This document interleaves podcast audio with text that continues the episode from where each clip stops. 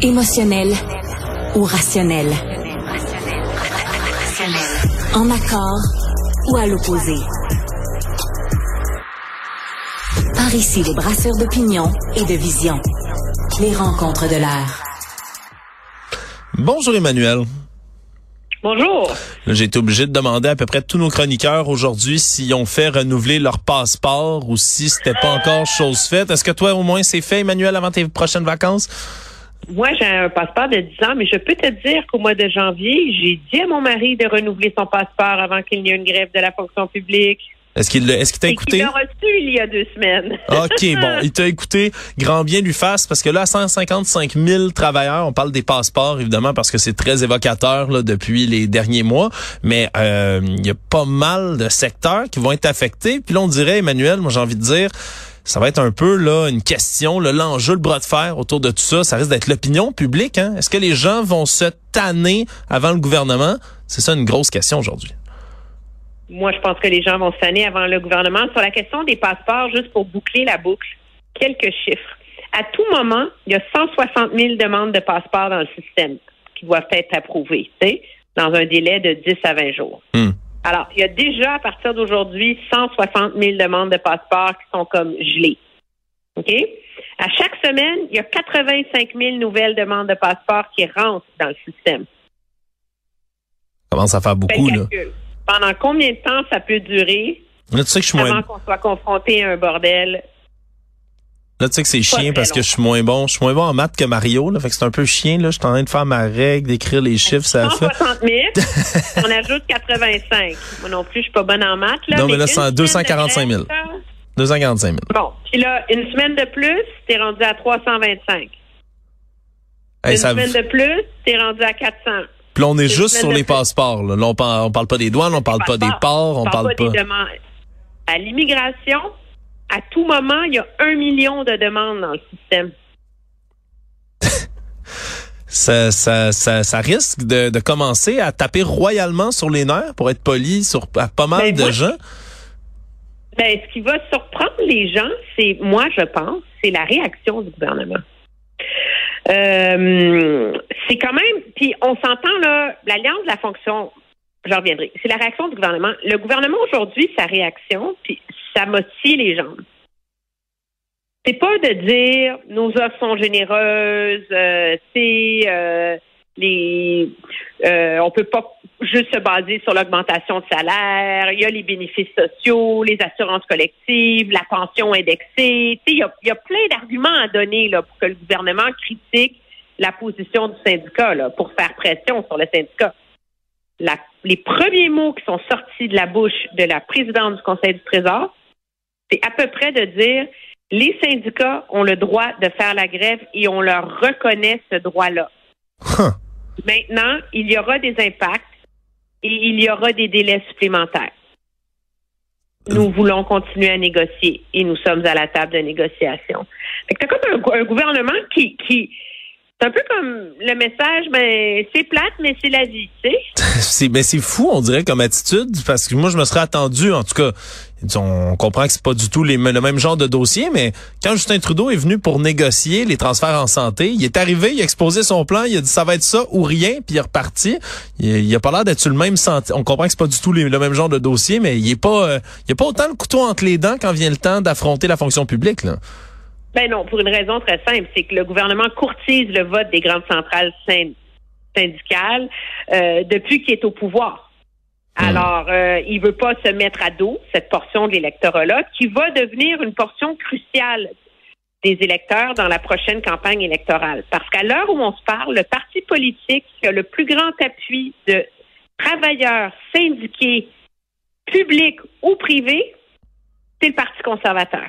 Hmm. Alors, dans toutes les façons dont on coupe, qu'est-ce qui fait la différence?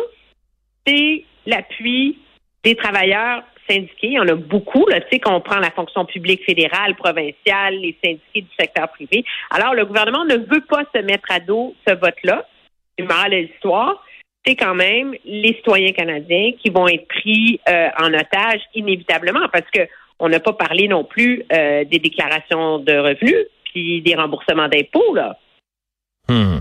Ouais, puis c'est parce que ça, ça risque d'entrer aussi en ligne de compte, puis on est pas mal à, ce moment-là de l'année aussi, puis là, ça risque de commencer à impacter peut-être des ménages à faible revenu qui eux attendent leur retour d'impôt comme, comme si c'était Noël. C'est quand même euh, ça risque quand même de toucher pas mal de monde. Dire, là, juste pour pas faire peur au monde, là, qui vont quand même être payés, là, puis c'est en temps et tout le reste. Là, c'est l'allocation canadienne pour enfants.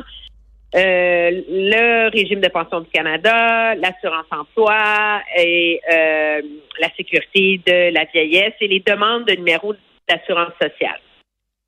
Alors ça, ça, ils vont ça, c'est la priorité, mais pour le reste, puis il faut penser aussi que dans la fonction publique, il y a toute l'approbation des subventions, euh, des de du financement fédéral à des organismes, là, tu sais. Est-ce que ces organismes communautaires ou whatever vont recevoir leurs subventions, vont avoir l'argent auquel ils ont pour lequel ils sont qualifiés? Est-ce que ça va reporter toute l'évaluation de dossiers? Donc, plus ça dure, plus ça a des conséquences graves. en ce moment, on voit un gouvernement il y a comme l'air de s'imaginer. Moi, je vois pas un gouvernement qui a un plan de match précis, là.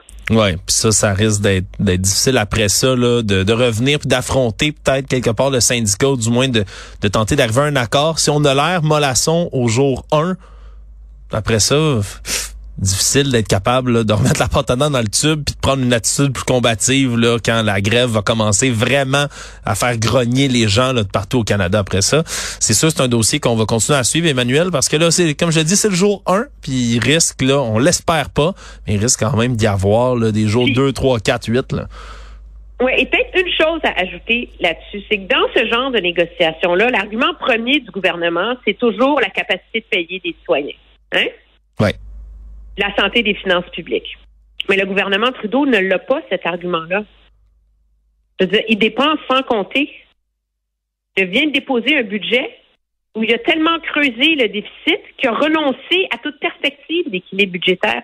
Donc, c'est un gouvernement qui, depuis des années, dit que c'est pas grave la capacité de payer des citoyens. Fait qu'il peut pas se présenter à la table de négociation puis dire aux syndicats la capacité de payer des citoyens. Parce que lui-même n'en tient pas compte dans sa façon de gouverner. C'est sûr que ça leur enlève des munitions quand même là, pour être capable d'aller au front contre les syndicats. Moi, je t'avoue, là, je suis curieux puis un peu un peu, disons, inquiété de, de voir dans quelle direction ça s'enligne, tout ça, cette grève-là, parce que la fin, on dirait, on, ça commence maintenant, on s'entend, mais on dirait que je la vois difficilement le, la fin, le dénouement de cette impasse-là. L'autre gros dossier, Manuel, si on se déplace à Québec, évidemment, c'est le troisième lien. Aujourd'hui, François Legault, Madame Guilbeault qui ont dû écoute, faire des pieds, des mains, puis c'était eux qui s'exprimaient, puis pas Monsieur Kerr, hein, sur le dossier du troisième lien, si on l'a bien remarqué.